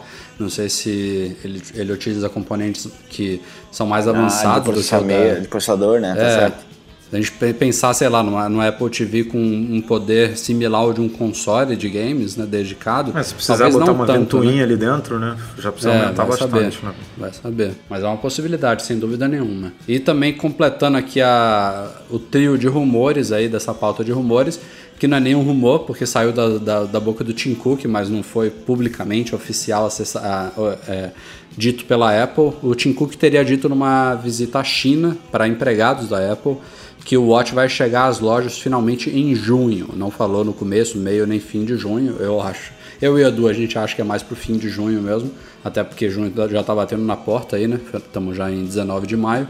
É, mas, segundo ele, é, tudo indica que os estoques já vão estar tá um pouco mais equilibrados até junho para é, a Apple finalmente começar a liberar ele também nas lojas, né? Para você chegar, entrou, que se tem algum modelo disponível, você já compra e sai com ele na hora, né? Como ah, todo e, mundo a, gostaria de fazer. A Apple tinha comentado que ia, ia expandir, o Tim Cook comentou isso na, se não me engano, na conferência, né, de resultados financeiros que a primeira expansão ocorreria em junho. Então, não faz muito sentido expandir para outros países sem que a coisa esteja bota aí muitas aspas, resolvida nos países que já já estão vendendo, né? Então é o mínimo que a Apple pode fazer é colocar na loja é, nesses países antes de é, expandir. Então vamos ver se a coisa acontece mais aí pro começo ou meio do mês, porque se for no final vai ficar um pouco feio aí. É, eu realmente acho muito difícil é, assim, falando de Apple Watch, né? Eu acho muito difícil comprar sem colocar no pulso, sabe? Sei lá. Eu, porra, entro no site lá, daí fico olhando e tal, daí, puta, eu escolho esse, eu escolho aquele. Mas, cara, é difícil, sabe? Pô, é um relógio, sei lá, é, o, é utilizado. É muito estranho, tipo, comprar. Um, é como se fosse comprar, sei lá, talvez uma roupa, sei lá, não colocar, não vestir, não ver como é que fica. Eu acho estranho, sabe? Eu acho que se a gente, se a Apple colocasse uh, mais cedo é, o Watch nas lojas, eu acho que venderia ainda mais do que já tá vendendo, entendeu? Pelo menos é o que eu imagino aqui, né? Ah, a vontade dela certamente era que já tivesse nas lojas, mas a demanda, a produção, enfim, essa coisa toda da oferta e da procura aí deve estar tá complicando isso. É. A, a, a, estratégia de lançamento é muito questionável, a gente já falou muito disso aqui, mas é, é foi o jeito que ela achou e que ela achou melhor fazer, né? Se foi o melhor caminho, não, eu, eu diria é, que não. Levando em Achei... conta até isso que o, que o Alan falou, de ser um produto né, que você veste, que você é, faz muito né? mais sentido. É, faz muito Bom, mais mas sentido. Isso você, você, pode fazer, né? Você pode ir na loja experimentar, aonde tem loja, né? E aonde o relógio já foi lançado no Brasil. Então, mas, tá... mas, mas, a estratégia não faria mais sentido você vender o relógio, pelo, ao menos nesse começo, enquanto os estoques estão bem limitados. Vender nas lojas onde as pessoas podem experimentar. Tipo, a pessoa vai lá, experimenta escolhe o que ela gosta e aí compra. Uhum. E limitar o, a venda online, tipo, ó. É. Enquanto você não. Você que mora no Brasil que ainda não experimentou o produto, cara, foi mal. Vou dar prioridade para quem pode vir aqui na loja e. Ou até, e, ou até ter limitado também coisa. os países, né? Ela poderia muito bem ter começado só nos Estados Unidos, digamos assim, para conseguir atender a demanda inicial de lá. Ela começou em, que lá, uns oito países, alguma coisa assim. É nove países, né? É, é, muito pouco, né? E ainda assim não deu conta, né? Ah. É, é que eu, eu não sei, assim, mas é um produto, claro, né? É um produto extremamente novo, uma nova linha de, nova linha de produto e tudo mais. Mas é. Eu, eu acho que foi uma mudança totalmente radical essa questão de ser exclusivamente online para os primeiros meses. Eu acho que foi uma mudança muito radical e ainda, ainda mais com um novo, uma nova linha de produto. Quer dizer, é, é muita coisa nova num, numa, no mesmo balaio, sabe? Na mesma caixa. Então, Eu acho que por isso que falhou um ou outro ponto aí, e com certeza isso de não, não utilizar, eu acho que foi, na minha visão, acho que foi uma falha.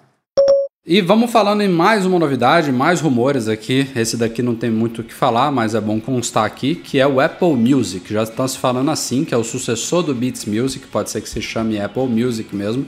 Agora é Nada tudo Apple, i... né? Apple, Apple. É estranho, Apple. né? Isso que eu ia falar, né? A Apple estaria eliminando o iTunes de uma coisa relacionada à música, mas não é certo ainda.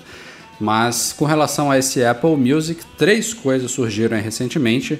Uma é que a Apple estaria planejando implementar uma espécie de rede social dentro do serviço. E aí logo lembraram do Ping, né? O falecido e fracassado Nossa, Ping. Esse é das antigas. É, é. Mas, assim, eu sempre falo, né? Teve gente que falou, não, teve um, um, alguns leitores que vieram falando, não, como que a Apple vai cometer esse erro de novo? Pelo amor de Deus, né? A Apple não vai repetir o mesma, a mesma receita de bolo que ela errou lá no Ping, né? ela aprendeu muito com aquilo ali. Se vai dar certo, eu não sei. Mas eu acho que se for para implementar alguma coisa desse tipo, ela vai, ela, ela vai pelo menos fugir do, dos motivos que levaram ao fim do Ping. Mas seguindo em frente aqui também teria um período de trial, que é esperado né, para um serviço pago. É, não se sabe ainda se de um ou de até três meses para esse período gratuito para você experimentar o serviço. E uma terceira coisa que é curiosa também, que é o upload de músicas, que seria uma espécie de SoundCloud dentro do Apple Music para artistas independentes, né, bandas que estão começando e tudo mais, poderem fazer o upload de trabalhos e disponibilizar pelo serviço. Achei bem interessante isso aí. Mas Rafa, eles a ideia desse Apple Music é eles colocarem todas as músicas hoje que eles vendem como streaming. Que por exemplo, eu, eu sou assinante do Spotify, né? Do Premium lá. Eu, eu usava o Deezer, aí depois o Deezer eu acabei baixando o Spotify e eu para mim é o melhor, tá? Disparado. Vi já outros até teve um, acho que uma vez o Breno indicou, não, não lembro assim, sabe? Mas eu, eu gosto muito do Spotify, tá? É, e lá ele fala lá, tá, 30 milhões de músicas, 32 milhões, sei lá. Cada um fica brigando por quem tem mais milhões de música, né? Tipo Deezer, Spotify e outros, né? Tipo, ah, não, tem 30 milhões, não, tem 35 e tal. É, a Apple Music, ela vai colocar todas as músicas, será que eles vendem? Porque eu acho que se eles colocarem todas as músicas que eles já vendem, eles vão estar tá muito à frente né, de um Spotify ou de um Deezer, na minha visão. Será que eles vão liberar todas as músicas ou não? Umas vão ser exclusivas para compra e outras vão ser exclusivas para streaming? É, isso depende muito, como sempre, né, daquela coisa chata e burocrática dos acordos com gravadoras e distribuidoras e tudo mais. Então, a Apple tem hoje é, zilhões de contratos firmados para a comercialização de álbuns e músicas individuais pela iTunes Store e nada disso serve para esse novo serviço de streaming, né? E muita coisa vem também da Beats, que a Apple adquiriu aí, veio muita coisa da aquisição, mas é, tudo isso tem que ser reconversado, reassinado, tem royalties por reprodução de músicas, tem o quanto que a Apple vai cobrar de mensalidade, o quanto que ela vai repassar para cada um, enfim. É um negócio totalmente novo que envolve basicamente os mesmos conteúdos, né? Tem a música X lá do Pink Floyd que você pode comprar, por, sei lá, 1,29 dólares lá na, na iTunes Store, você vai poder ouvir de graça. De graça não, né? Você vai poder ouvir ilimitadamente, pagando uma taxa mensal pelo suposto Apple Music. Então. E de são... graça no iTunes Radio também. É, tem o iTunes Radio que, que, segundo os rumores, vai continuar de uma forma mais regionalizada, mais uma curadoria humana aí do, do iTunes Radio, que seria diferente do, iTunes, do, do Apple Music. Mas enfim, eu, eu acho que o interesse da Apple nesse serviço é sim oferecer o maior acervo possível. Se todas as grandes gravadoras vão entrar no barco, se tudo, se ela vai conseguir levar todo o acervo da iTunes Store, como você falou, é gigantesco, né? É uma coisa que vem de anos aí. A iTunes Store foi inaugurada, se não me engano, em 2003, se não me falha a memória. É um trabalho de muitos anos aí que ela não vai conseguir fazer, tipo, não, não ela não consegue 100% de aprovação é, de, da noite para o dia, mas eu acho que o interesse é esse sim. Não, não vejo ela separando conteúdos exclusivos em um ou outro. Eu acho que a Apple vai usar o Apple Music, assim como ela já usa o iTunes Radio, também para estimular as vendas na iTunes Store.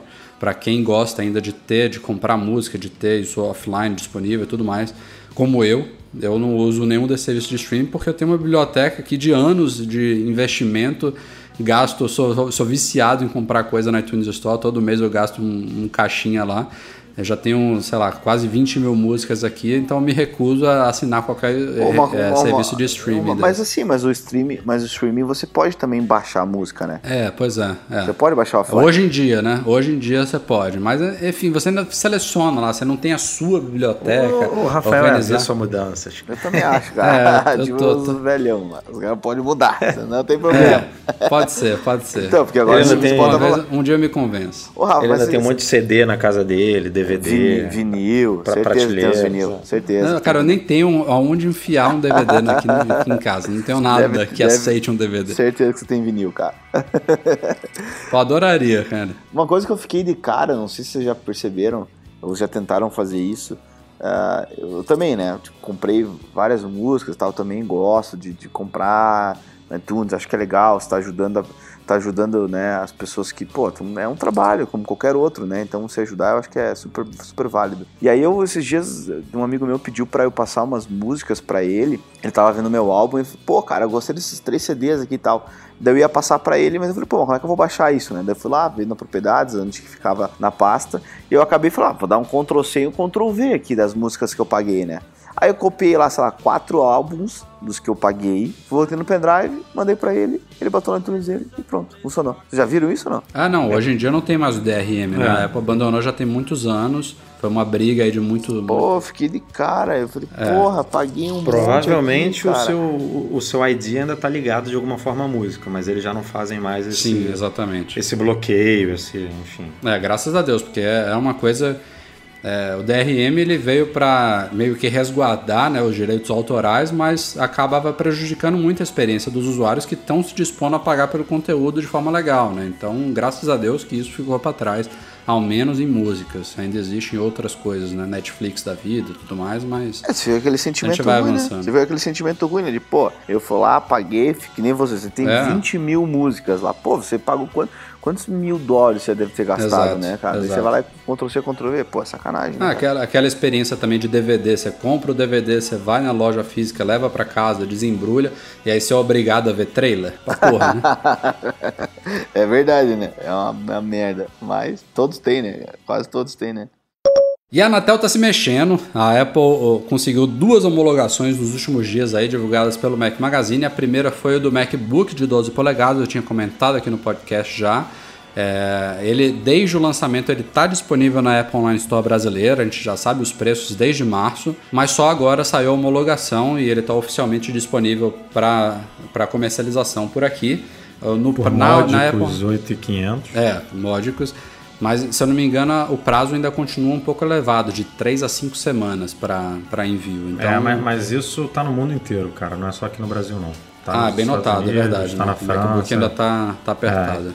Esse É. MacBook tá vendendo muito. E o segundo produto homologado pela Anatel, já também junto do WatchOS 1.0.1, que já tem suporte ao português, é também o carregador do Apple Watch, foi o primeiro hardware dele homologado pela Anatel, foi o carregadorzinho de plástico, né, que vem com o Apple Watch Sport. O Apple Watch o Apple Watch Edition, ele tem um carregador é, com acabamento em aço inoxidável, mas internamente eles são idênticos, eu diria, talvez muito parecidos ou idênticos. Então a gente está na dúvida se ainda vai precisar de uma homologação separada dos outros carregadores, mas claro, precisa sim da homologação do relógio em si. Por enquanto, só o carregador magnético lá foi homologado, já é o começo, significa que a Anatel já recebeu esses componentes para homologação. E logo logo deve pintar o Apple Watch lá e talvez os outros carregadores, enfim. Isso que eu ia falar, se- muito provavelmente ela já recebeu tudo de uma vez só, né? Ah, O já, relógio, claro. O carregador, então é, Sem dúvida. é questão de dias aí, enfim, para o Watch ser homologado também.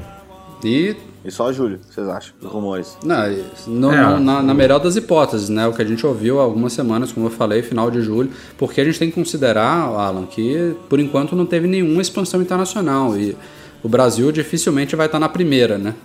A gente normalmente está na terceira, Terceira, quarta, quarta quinta. leva sempre, né?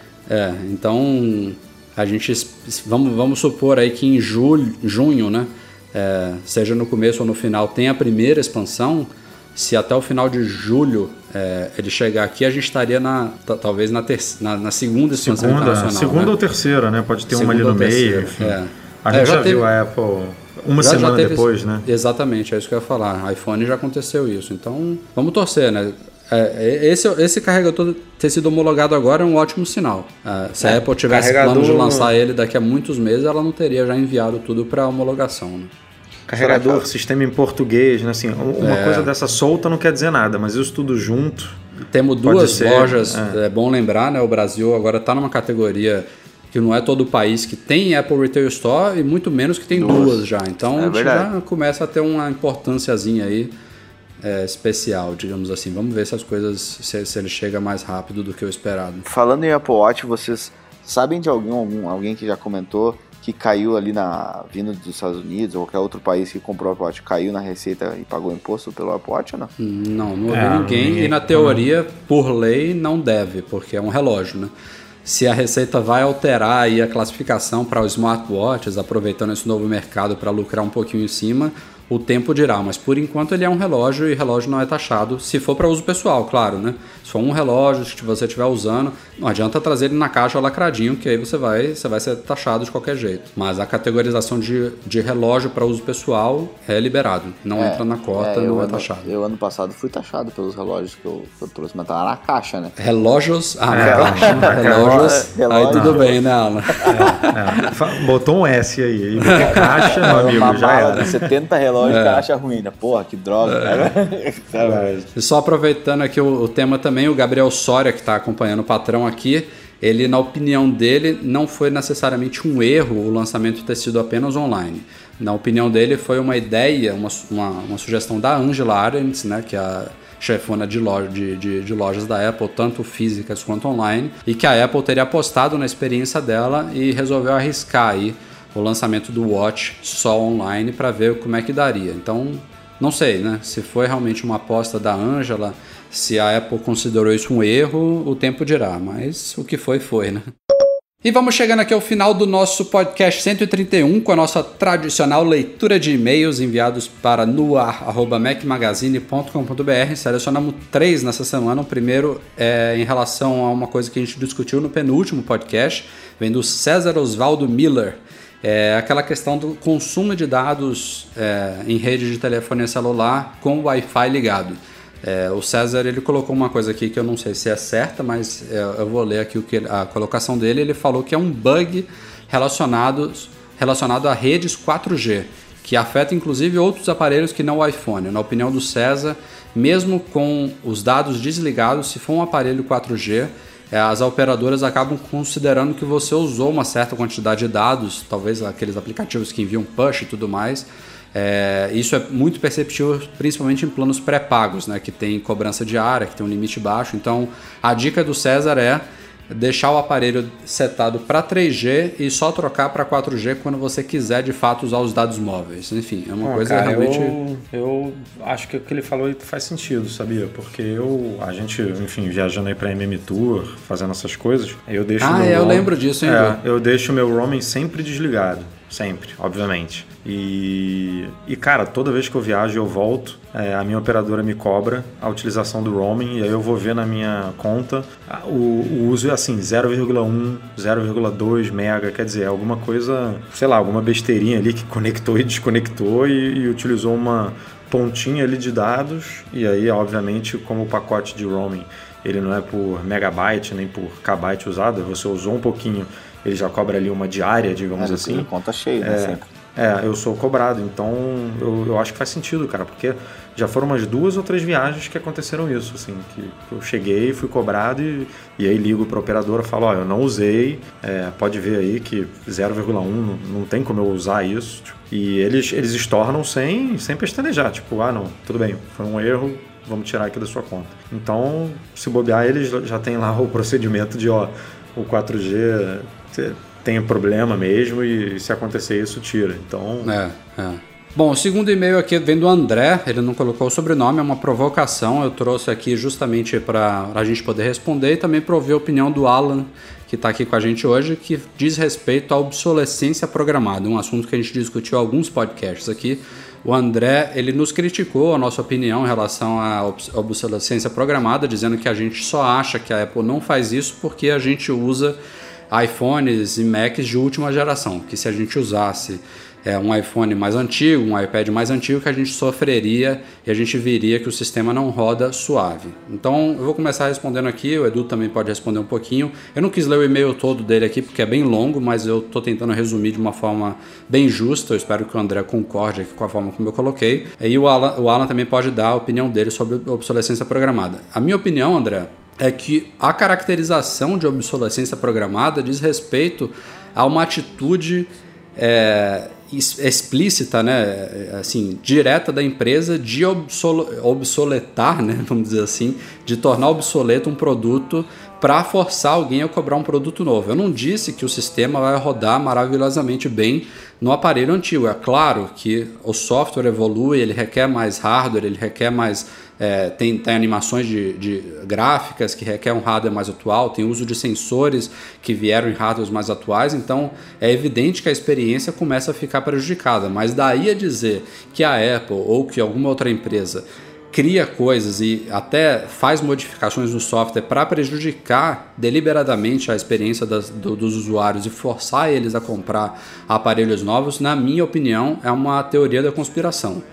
É, Edu se você quiser falar um pouquinho, eu queria ouvir também a opinião do Alan aqui sobre isso. Deixa o nosso convidado aí. Tá, vai lá. primeiro. O que, que você acha, Alan? Você acredita nessas teorias de obsolescência programada? Ah, eu, eu acho que não. Acho que é totalmente uma conspiração aí, é, lado negro aí, sabe?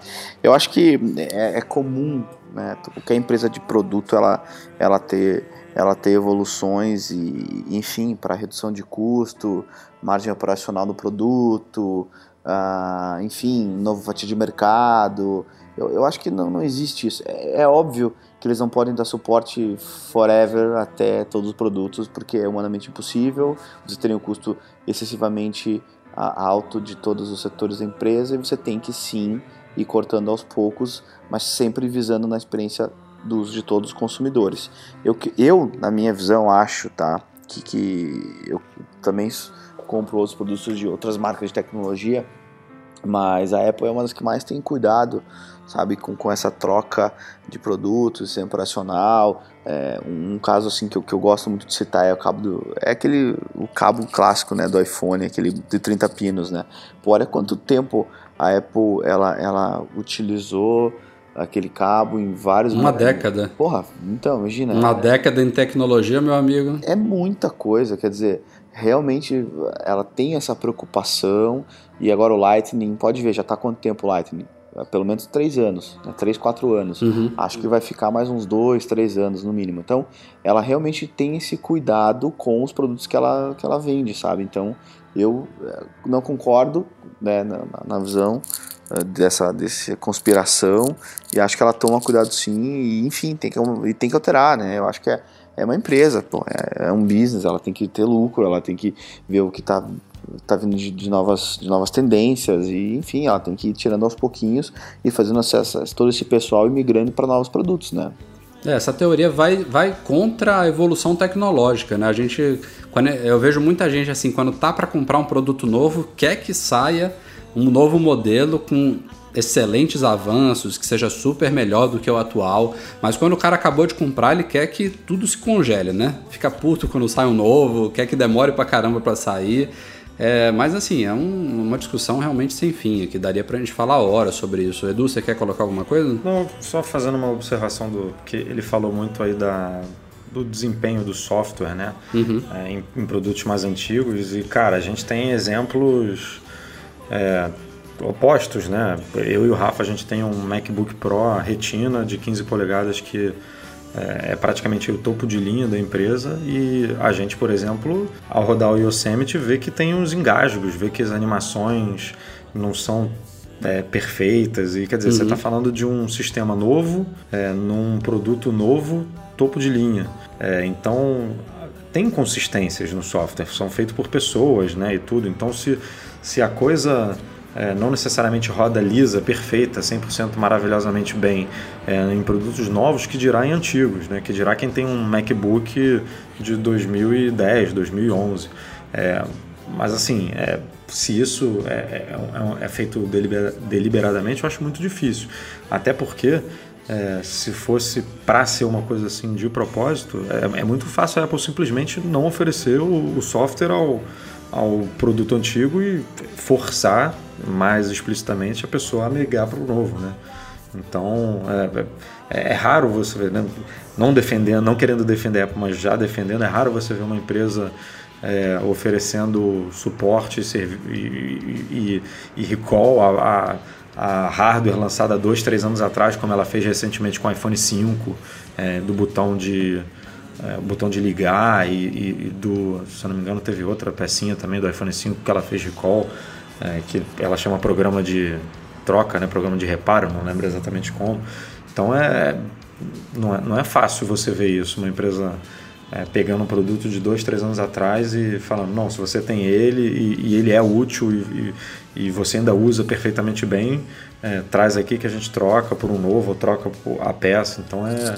E o espírito, Edu, é assim, quando você vai, vai lá, acontece qualquer coisa com o teu aparelho, né? Porra, a Apple sempre vai lá, tá aqui, troca, tá aqui um visor novo, ah, tá aqui não sei o que, sabe? Ela, ela, ela não tem preocupação, tipo, se, pô, vou te. Claro, né? Ela cobra alguns, depende muito do, lá no Genius Bar, depende muito de quem tá te atendendo e tudo mais. Mas, tipo, ela tá preocupada com o teu bem-estar. Pelo menos a minha experiência que eu tive, né, falando por mim, é essa, é essa é a, é a premissa dos atendentes da Apple. Tipo, meu, teu bem-estar, se tiver que trocar, eu vou trocar. Se tiver, que nem vocês citaram, né, o caso lá do cara que teve, acho que foi no último podcast que vocês falaram, do, do, do visor, ou eu li isso num, num post, que teve o cara que quebrou lá na inauguração da Apple do Morumbi, e aí os caras. É, os caras pegaram e trocaram, tipo, no mesmo dia. Porra, olha a preocupação que os caras têm, entendeu? Então, sei lá. É, é complicado. Teve uma galera, a gente fez um post sobre a Apple TV, né, do Rafa, do, do aplicativo do Google, da API do Google, que saiu de linha e tudo, e, e, e o aplicativo do Google sumiu das Apple TVs de segunda geração e a galera metendo pau na Apple. Pô, foi um produto que foi lançado em 2010, tipo, tem cinco anos. Tudo bem, é simples a Apple ir lá e atualizar o software? Pode ser, mas se ela fizer isso com a Apple TV, ela tem que fazer com o iPad de primeira geração, com o iPhone, e aí é uma bola de neve. A empresa não pode dar suporte para sempre a todos os produtos. Cinco anos é um, é um tempo considerável, né? É um em tecnologia, então, é uma coisa é, muito longa para você justificar você abrir mão é, de oferecer suporte àquele produto. Então, Pô, tem Androids aí com menos de dois anos que já não recebem sistema atualização. É, sistema. Exatamente. E, e, e, de novo, o, é, o produto não deixou de funcionar. O produto ainda tem é, outros milhões de canais e apps ali que estão funcionando. Especificamente o do Google não está funcionando, mas o Netflix está funcionando. O, e dá para usar o AirPlay ainda. O AirPlay está funcionando. Então, assim, não é que. É, é, aquela, é aquela coisa que acontece muito quando a Apple lança um produto novo de que, ah, o meu agora, que é antigo, não presta mais, né? Eu preciso do novo cara, o teu antigo continua fazendo as mesmas coisas. Assim, quando a Apple lançar o iPhone 6S, o iPhone 6 continua sendo um puta de um aparelho. Assim. Então, a gente está muito nessa de querer sempre o novo e, e esquece um pouco de que dá para dá para ir um pouco mais devagar. É isso aí. E o terceiro e último e-mail de hoje é do Davi Costa. Ele fez também uma pergunta aqui: se a gente acha que a Apple vai abandonar o Lightning em prol do USB tipo C no iPhone. Eu acho que não. Eu acho que a Apple tem um controle sobre o conector Lightning que ela não vai ter no, no, na USB, né, por ser um padrão da indústria, que ela não vai abrir mão agora, principalmente em relação a acessórios, ao programa Made for iPhone, é, certificação de carregadores, de baterias, enfim, tudo isso que envolve aí esse programa de certificação, é, eu acho que a Apple tende ainda a usar o Lightning por um bom tempo. Essa é a minha opinião. Ao menos no iPhone, né? Que ela vai adotar o USB tipo C como uma porta em todos os Macs com o tempo, eu acho que vai. Ah, com certeza, né? Nos outros produtos, é, com, computador, com certeza absoluta, né? Agora via iPhone, iPad, acho que não. Ah, eu, eu não. Eu vejo eu não sei dizer se o Lightning né? é. O, Light, o Lightning é, é, menor do que o USB-C? Hum, eu acho. Nunca peguei um USB-C é. para ver, mas eu acho que é um pouquinho menor ainda. Ah. Será que é menor? Se é, for eu um também, mas deve menor... ser milímetro, né? Sei lá, um, dois milímetros. É, deve ser muito parecido. Cara, mas então, se for fotos, um, dois milímetros. Aparece, né? é, se for um, dois milímetros menor, pode ter certeza que a Apple não vai mudar, porque é. essa empresa é tarada por miniaturização, por espaço, então. Mas isso que o Rafa falou faz sentido. Ela tem um controle maior e dificilmente a gente vai ver isso acontecendo. Não, e ela, e ela e, e foi um sucesso, né? E foi um sucesso, né? o Lightning, né? É, realmente ele É, é. claro. Porra, ele, Ele, é. muito- estimulou, eu diria, o USB chegar onde está agora, né? A Apple fez o que o USB já devia ter feito há muito tempo, né? É, eu, a- na minha visão, assim, a grande vantagem que eu tive, né, tipo, como consumidor, assim, é o fato de eu colocar qualquer lado e ele funcionar. É, tipo, isso aí é tri- vida, né? Cara, é vida. vida. Tem dessa. no 30 Melhor- pinos era um saco, que né, isso. meu? Tinha que ficar vendo o desenho. Puto, o desenho tá certo. Bah, então tá certo. Então coloca aqui. Agora esse aí não, cara. Qualquer tá dormindo ali, pega, bota, coloca, carregar, não tá nem aí, né, cara? É outra coisa. Melhor que isso, só magnético, né? Só MagSafe. Cara, melhor que isso, só dois. Aí, tipo C no Só dois. USB-Cs, um de cada lado. É, Só dois tipo C, cara.